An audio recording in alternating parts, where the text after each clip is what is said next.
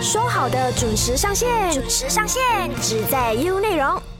早安，你好，我是中美，欢迎收听唯美观点。说好的，五月一号是国际劳动节，为了庆祝劳动阶级对社会呀还有经济上所做出的贡献呢，这一天是世界上很多国家的法定假日，所以呢，这一天劳工可以光明正大的放假，就是我们很开心的一个节日啦。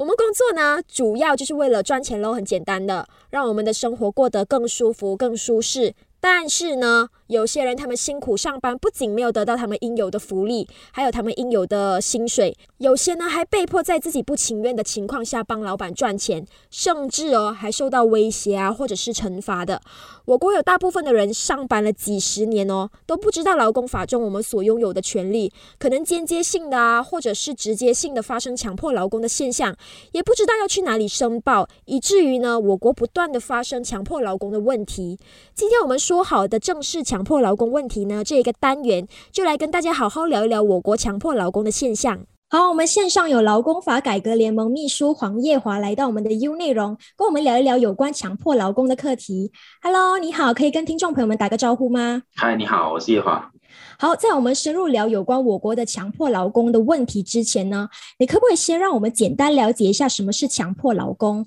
呃，其实强迫劳动这个定义啊，在根据这个国际劳工组织，它就是一个人在非自愿，并且在有惩罚跟威胁之下被迫从事的劳动啊。所以，我们其实要了解这个劳动市场一个自由从事劳动这样子一个原则啊，每一个工人都可以自由呃寻找他的雇主，然后跟他谈判薪金，跟他谈判工作条件，然后缔造这个合约。所以，违反这种非自愿的这种劳动行为，都是属于呃强迫劳动。所以，国际劳工组织它有其实有十一个标准，谈什么是强迫劳动，包括了呃雇主欺骗、恐吓跟威胁，呃进行人身跟性暴力。隔离、限制呃这个雇员的行动、没收证件、扣留工资，呃让他们陷入这个债务劳役，然后他的工作条件是非常的恶劣，跟生活条件非常恶劣，过度加班，呃滥用这个工人的这个脆弱性等等，都能构成这个强迫劳动。嗯，那你说到这里的时候，我国强迫劳工的现象严重吗？其实，其实呃马来西亚一直都有存在这个强迫劳动的问题，也相当严重。但是因为我们的社会缺乏警觉，然后政府也不严格执法，所以很多人就是没有意识到这个强迫劳动的存在。其中一点很简单的就是说，呃，比如说一个家庭的雇主，他禁止你用外出，其实就是限制他的行动，也就是强迫劳动的一种。呃，它其实是构成这个罪行来的。所以当工厂他强强迫工人大量的超时工作，也是一种呃这种强迫劳动。当中介公司让外籍工人陷入高额的债务，他那个 recruitment fees 非常高的时候，他欺骗工人的这个工作性质，啊，在他的本国宣传的是一种工作，来到这里从事另另一种工作，这种欺骗的工作性质也是呃强迫劳动。由于马来西亚呃无论是本地人还是外国人，呃都缺乏这种尊重工人权权利跟基本人权的态度，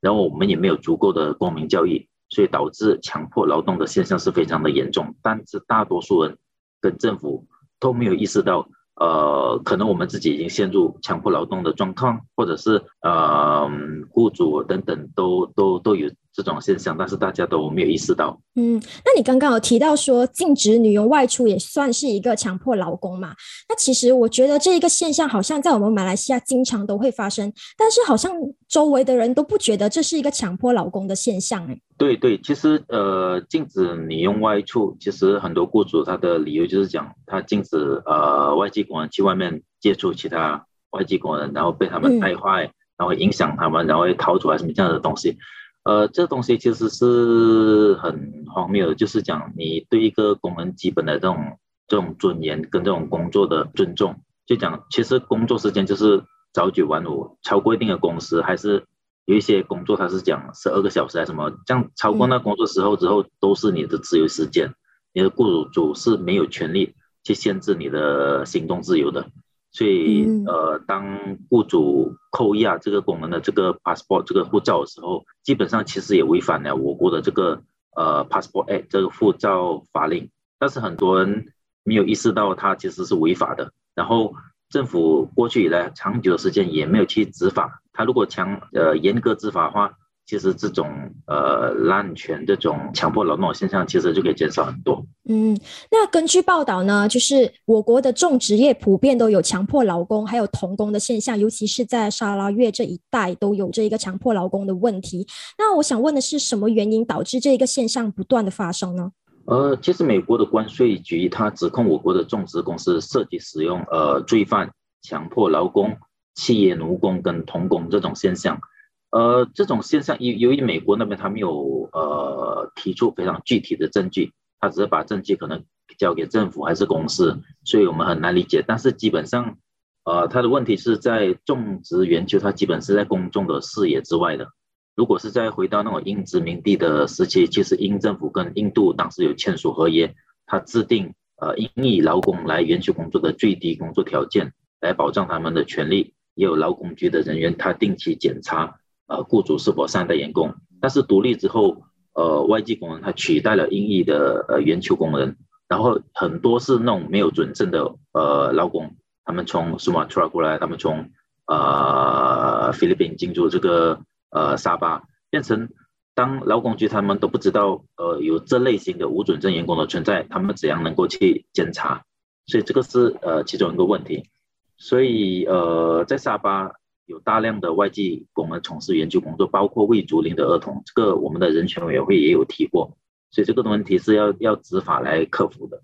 嗯，而且这个问题追根究底，它跟我国目前的经济长期依赖低薪的外籍工人有关，那包括这种无准证的工人很容易跨越国界进到我国就业。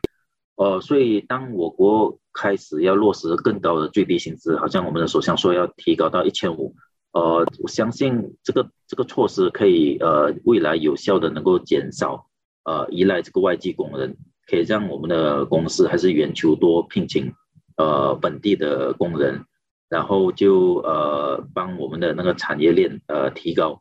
呃让马来西亚能够提呃进入一个高薪国家，这可能就能部分减少这个问题。另一方面就是呃许多时候。呃，各领域包括种植业，它确实缺乏有效的这个工会，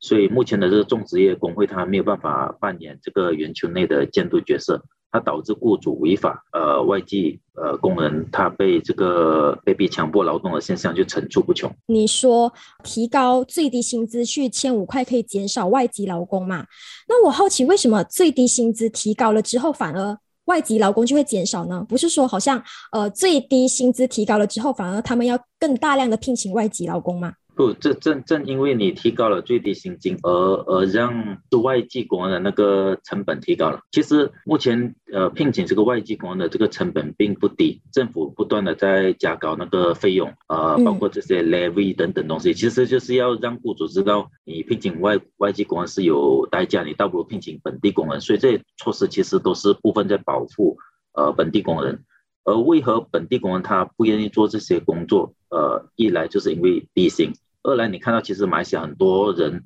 呃，好像华人、马来印度人，他们都跑到新加坡工作，为什么呢？因为新加坡提供的薪资更高。所以，如果我们的这些呃最低薪资能够提高，然后通过最低薪资，然后各行业的那种薪金都都逐步的被推高，这样我们的本地人其实他在思考去新加坡之前，他可能就考虑可能可以在本地，倒不如在本地就业。所以，一个呃，你必须把，因为我我们现在。我国已经进入了这个 upper middle income，它接近呃高收入国家的阶段了。如果我们的那种薪资还停留在长期停留在非常的低的地步，基本上我们就会永远依赖这种外籍工人来来为我们的这个产业服务，而我们的一些工人反而会跑到其他国家工作，这个东西是非常呃不健康的一个一个现象。嗯，那你刚刚有提到说就是呃难以监督嘛，就是没有准证的外劳呃在那边工作，那会不会是想说劳工局他们缺？缺乏人手去监督这些呃无准证的劳工呢？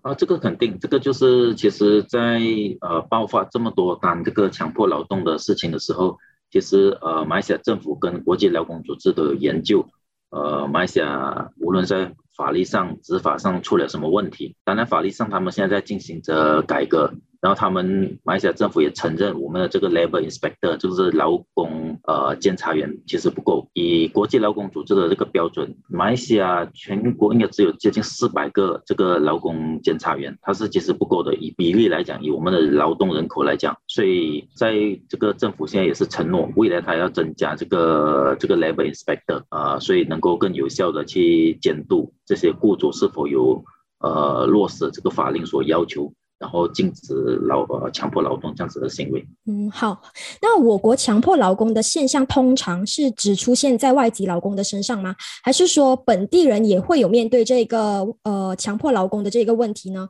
那如果有的话，本地人他他们通常是面对怎么样形式的强迫劳工？无薪加班 OT 的话，也算是强迫劳工吗？是本地肯定也有这个强迫劳劳动的这个现象，比如说本地的制造业，他们也有这种强迫本地工人呃超过度超时加班的这种行为，这个也是其实是呃强迫劳动。当你雇主威胁呃你如果不加班，我可能会对付你，哎等等的东西，这个东西就算是构成这个强迫劳动。本地工人当然没有像外籍工人那么那么严重，因为呃外籍工人可能完全不知道。呃，如果面对问题，他讲去投诉的管道这样子的东西，以前是他们连这种呃，他们不懂工会，不懂呃劳工局，不懂完全没有这种外界的联系，所以他们是非常不利的情况。本地呢，他他们至少呃会有人了解呃劳工局，还是你参与一些社会组织，一些亲朋戚友会告诉你。你可以怎样去解决，还是你通过国走一言，他会告诉你怎样。所以这个资讯的管道是存在的。但是本地工人他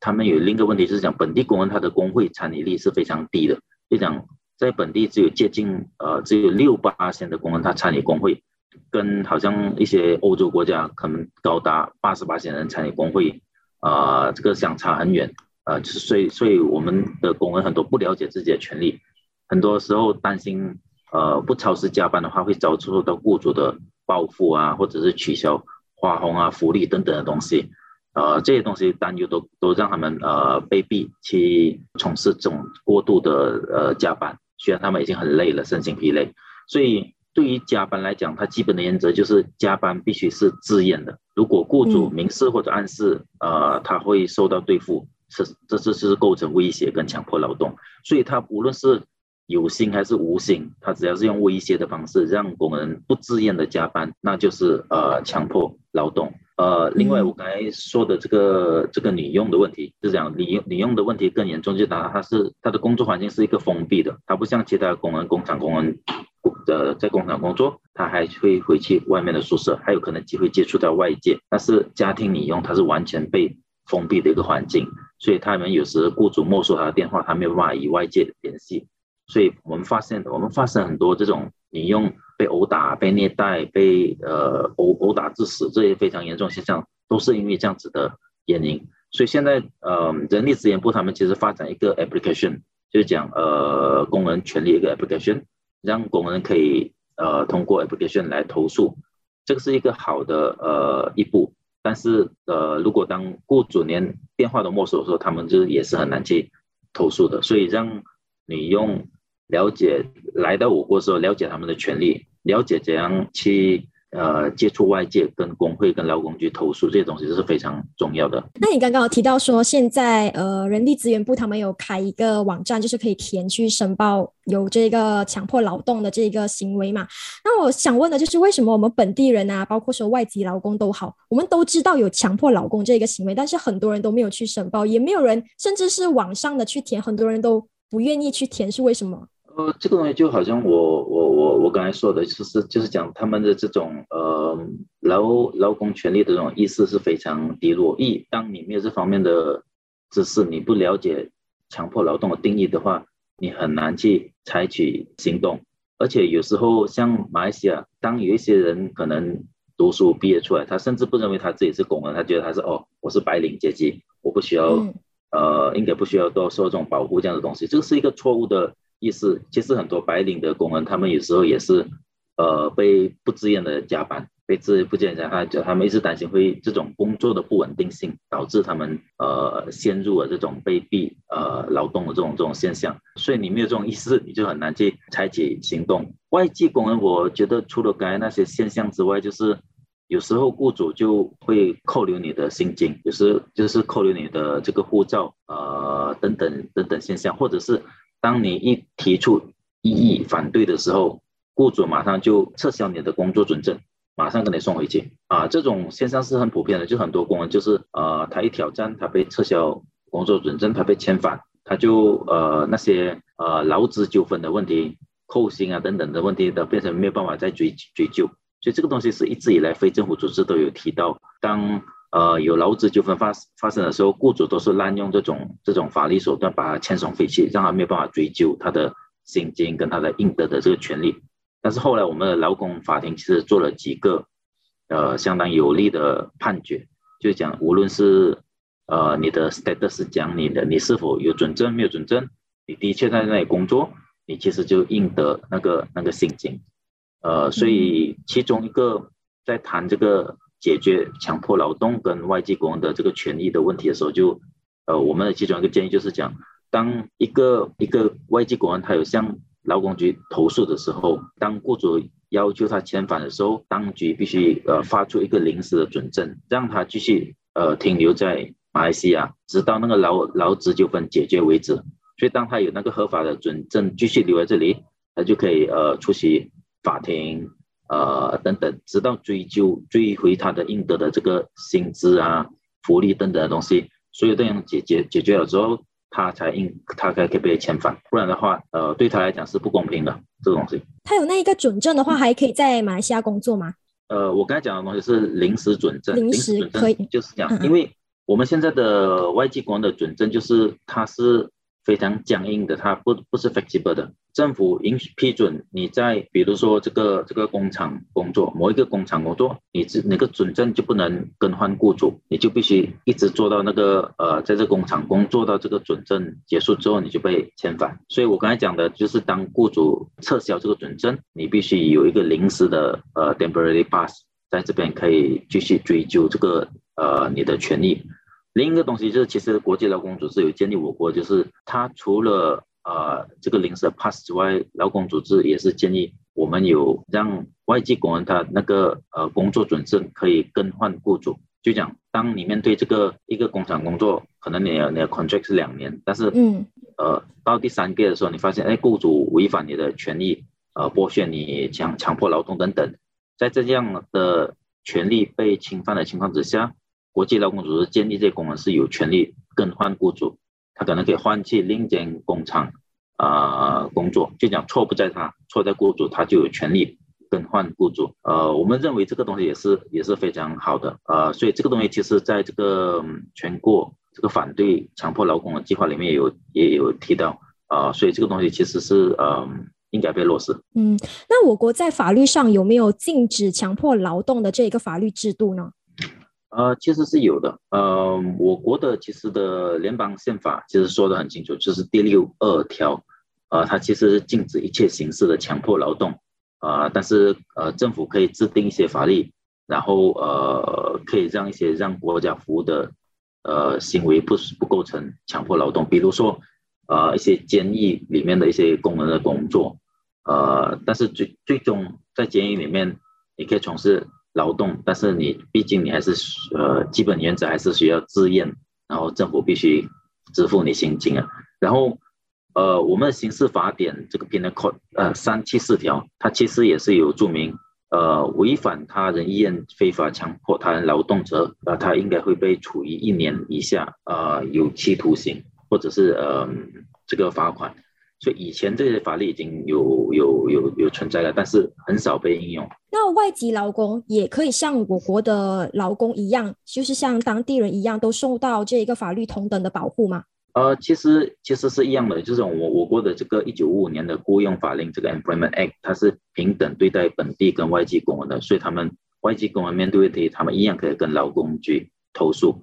嗯，但是目前的雇佣法令的问题就是讲，它只是应用在薪金两千块以下的工人，或者是体力劳动者这些 manual labor，呃，而且部分的条款不适用于家庭女佣。呃，但是呃，今年三月这个国会修订雇佣法令之后，呃，未来这个当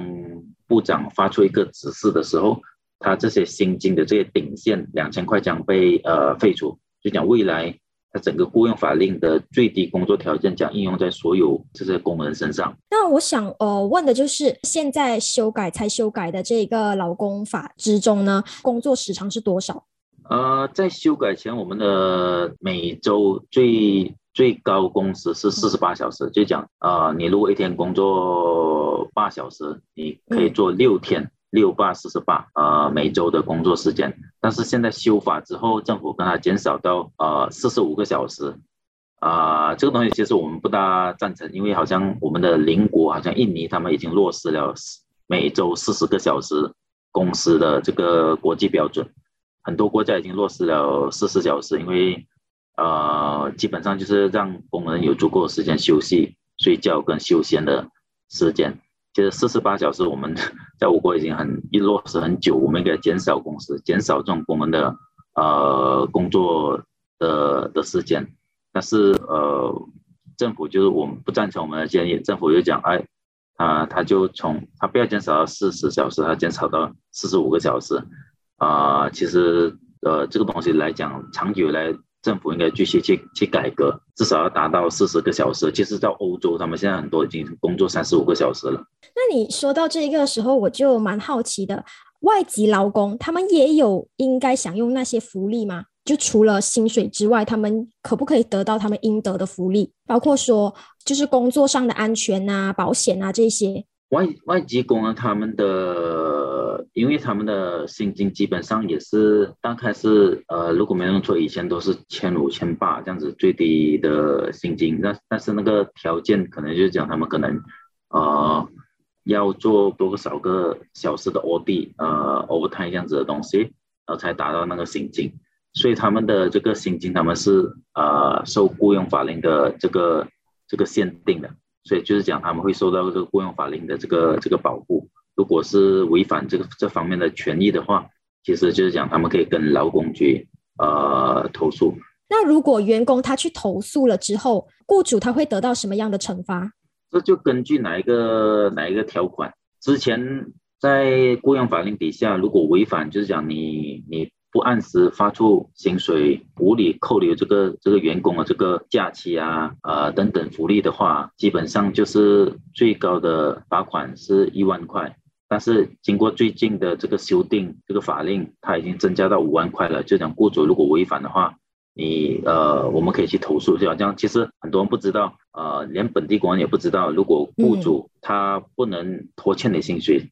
超过一个月之后的七天，就讲他每个月如果定期。呃，一月一号、二月一号给你薪水，他不能呃拖欠你薪水超过七天。就是讲，如果一月七号还是二月七号他不给你薪水，你可以去跟劳工局举报，他就其实就是违反这个法令。哦，OK，OK。那我好奇的是，如果一名员工他在没有签合同的情况下，他就已经去工作了，或者是说他已经签了合同，但是他不了解里面的内容，因为他可能语言上不了解那个呃合约里面的内容，然后这种情况下也算是强迫劳工吗？如果要怎么样去避免这样的情况呢？公司有没有义务就是为员工准备就是他们语言的合同呢？呃，你这个东西是主要是谈外籍工人对吗？嗯，对对对，外外籍工人基本上其实是，呃，他合同的东西他是看他有没有欺骗的性质，而不是看语言的。就是就是讲，如果是讲他的语言写的是英文，一个尼泊尔工他看不懂，但是如果中介公司他跟他解释的内容是跟那个合同里面一样，这样就不构成欺骗，就不构成强迫劳动。但是如果合同写的是一套，他解释的是另一套，他来到这边才恍然大悟啊，这个就是构成呃欺骗，就是强迫劳动。所以呃，合同的理念基本上呃不是主要的关键。虽然雇主是最好的方法，当然是讲呃他翻译成尼泊尔文那些他懂的语文，让他知道他在签署。所以但是有欺骗性呃与否，这是最重要的。但是对本地工人来讲，就是。呃，你要签署任何合同之前，你要非常的小心，因为呃，你如果薪金两千块以下，呃，那个合同呃就必须按照我这个雇佣法令的最低标准。但是两千块以上，如果就是雇主可以跟员工自由呃订立那个条约，就讲他可以定甚至低过雇佣法令的条件啊，这样就很危险。这样就很危险，就可能就他雇员即使要投诉也没有投诉无门。所以合同是非常的重要的，但是呃修法之后，呃未来半年之后，我相信这个当一落实，这个问题就会减少。呃以前很多这即使是本地工人，呃他们签署的合同，呃有些认为自己是白领阶级，但是签署合同他的工作条件是低于我们的法令的，这是非常糟糕的。刚刚我们就提到说劳工的权益嘛，那我想问的是，大马的人民也好，外籍劳工都好，他们对于劳工权益的意识高吗？呃，普遍的这个劳工权利的意识都非常非常的低落。呃，就好像我想啊，许多人甚至不知道雇佣法令的最低工作条件是什么，劳工局能够怎样保护他们的权利。我最近才给了一群这个白领工人，呃，一个雇佣法令的解说。发现很多人，他们其实对劳工权利的知识其实非常非常有限，他们甚至不知道面对呃剥削的时候，他们怎样可以追究他们的这些权利啊，怎样去呃要求雇主负责。所以这跟我国的教育制度其实有很大的关系。我们的教育制度没有为这种即将踏入社会的新鲜人、这种学生提供这个劳工呃权利这种基本的知识，没有让他们知道在工作场所组织这种工会的这种重要性。在一些国家，在一些呃中学生还是大学生进入社会之前，他们会让这些学生有一个基本的呃一个解说，让他们了解这方面他们的权利啊，这样子的东西呃就能防止这种呃劳劳劳工权利被呃侵犯的这种问题。那我，因为我其实蛮赞同的，就是我以前读书出来之后，完全在课堂上从来没有教过劳工法这一个法令，所以我们要出来社会之前，我们完全没有学过，也不认识，就是劳工法里面存在什么样的内容，这些我们都好像，就是我觉得教育其实蛮重要的在这方面。对对，就就是讲，呃，其实很多新生大概就是讲，呃，出来就业，他们就 expect，呃，估计到我会在大企业工作。然后那种工作条件是非常好的，那其实这个东西不是一个事实，在马来西亚六十八线的这种呃就业机会都是由中小型企业提供的，那么很多提供的福利并不会很好，所以当你在这种情况，你又不了解自己的权利，这种法律的规定的话，这样你很容易就陷入呃被被剥削的情况。所以这这方面的东西，我们的教育制度也必须要落实这个改革。嗯，那我国在解决强迫劳工的这个问题上都做了什么呢？是有效的吗？呃，其实，在前几年，就是当美国开始禁止这个手套公司、电子公司跟这个种植公司入口他们的产品之后，呃，马来西亚才开始积极的调查跟执法。呃，执法之后当然有它的效果嘛，因为这些公司当被当局罚款啊等等东西的时候。他就被迫要改善啊这些劳工的这些对他们的措施，包括房屋、债务、超时跟成立这些解决劳资纠纷的平台，呃等等。所以这个东西是呃，我可以我可以讲的是讲，过去以来他都是我国劳工局过去都非常的被动，被动。当有投诉的时候，可能也是有些就是呃爱理不理，也不愿意去改革。即使以前我们的公民社会非政府组织。工会有投诉很多，但是他完全呃不大愿意理睬啊，直到这个东西影响到我国的产品出口啊，政府才开始紧张，才觉得这个东西必须要开始改，不然的话我们的产品没有办法卖出去，这样就很很严重。所以这个东西就呃执法总是有效的，但是必须要伴伴随这个呃法律的改革。跟那些政策上的改革，嗯，那讲到这一个强迫劳工的问题，我又联想到说，会不会是连接到贩卖人口？因为贩卖人口那些人是没有准证的嘛，那他们来到这里，他们是在没有准证的情况下，他们工作的话，这样也算是强迫劳工，就是有贩卖人口这一个现象，才会导致说强迫劳工的事情越来越严重，会吗？对对对，肯定是的。所以当呃，国际劳工组织跟马来西亚政府在谈改革这个法律的时候，其实是两多个法律一起改，就是一方面这个雇佣法令要加入这个强迫劳动的这个内容，呃，另一方面就要改这个这个呃反贩卖人口法令，呃，强化它里面的内容。反贩卖人口法令它之前就是呃为什么会制定，也是因为之前美国把马来西亚列入黑名单，很多年前，呃，即使非政府组织投诉很久之后，他不不理。美国一列入黑名单，他就把它啊制定了一个新的法令，反贩卖人口法令。反贩卖人口法令里面基本上就有两两个呃主要的领域，一个就是呃贩卖来进行性工作，另一个东西是呃贩卖来进行强迫劳动，在这这个法令里面其实都是会被被被禁止的，所以政府有关当局也可以用这个反贩卖人口法令来呃解决这个这个强迫劳动的问问题。所所以，我刚才讲，我们有很多法律其实可以被被应用。所以现在现在当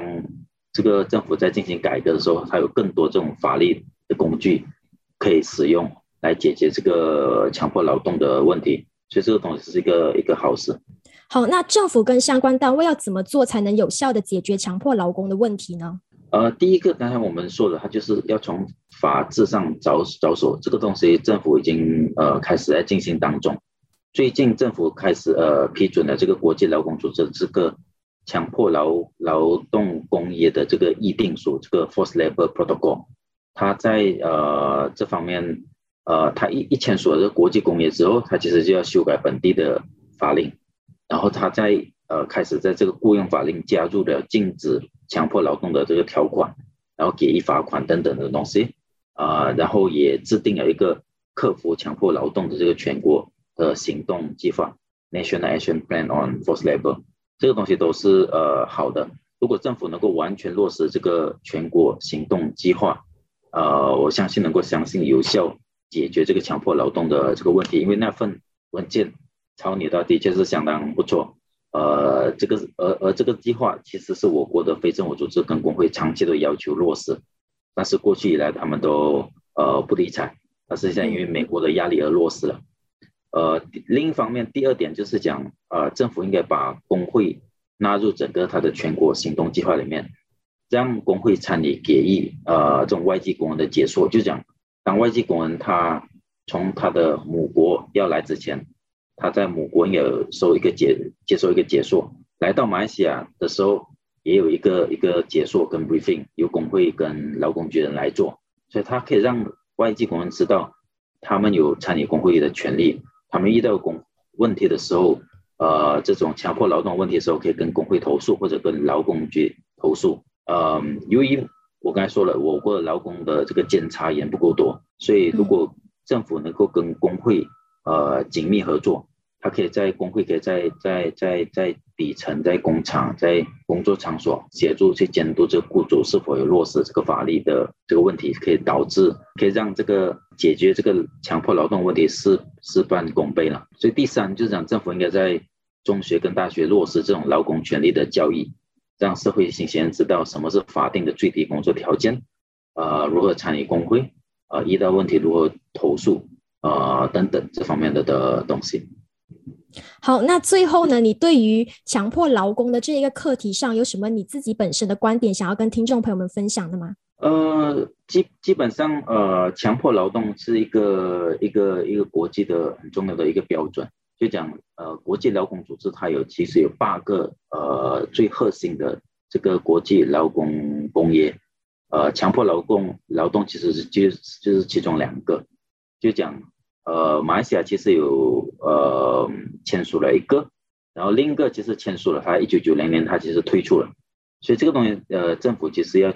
考虑重新去签署这个国际公约，让我们的法制呃更为完善化。然后就是讲呃我们强迫劳动的东西，就是最终你还是要落实到我国这个工人的他的醒觉上，只有足够的醒觉，有强大的工会。呃，我们才能呃逐步的克服这方面的这个这个问题，所以长远而言，你还是需要在交易上着手，就是讲在整个现在的目前的政治政治局势，就是经过政党轮替之后，其实政府开始有许多的这个呃松动，他开始会接纳一些改革的方案，所以但是劳工权益这一块，其实很多时候被被忽忽视的，所以政府必须想到，嗯。你必须要要改善工人的的这工人的待遇，你才未来你才能进入一个高高等收入的国家。诶，一个一个高等收入的国家，你不可能有一个非常低薪的工作阶层，或者一个对劳工权益完全没有意识的一个阶层。所以，当我们在向一些高收入国家看齐的时候，我们也应该向他们的这个这个保护工人权益这一块，呃，看齐，在法律上，在教育上，逐步的去提高保护工人的权利。OK，好，谢谢你今天的分享。谢谢。唯美观点，每逢星期一至五早上九点，让你知多一点，只在优内容。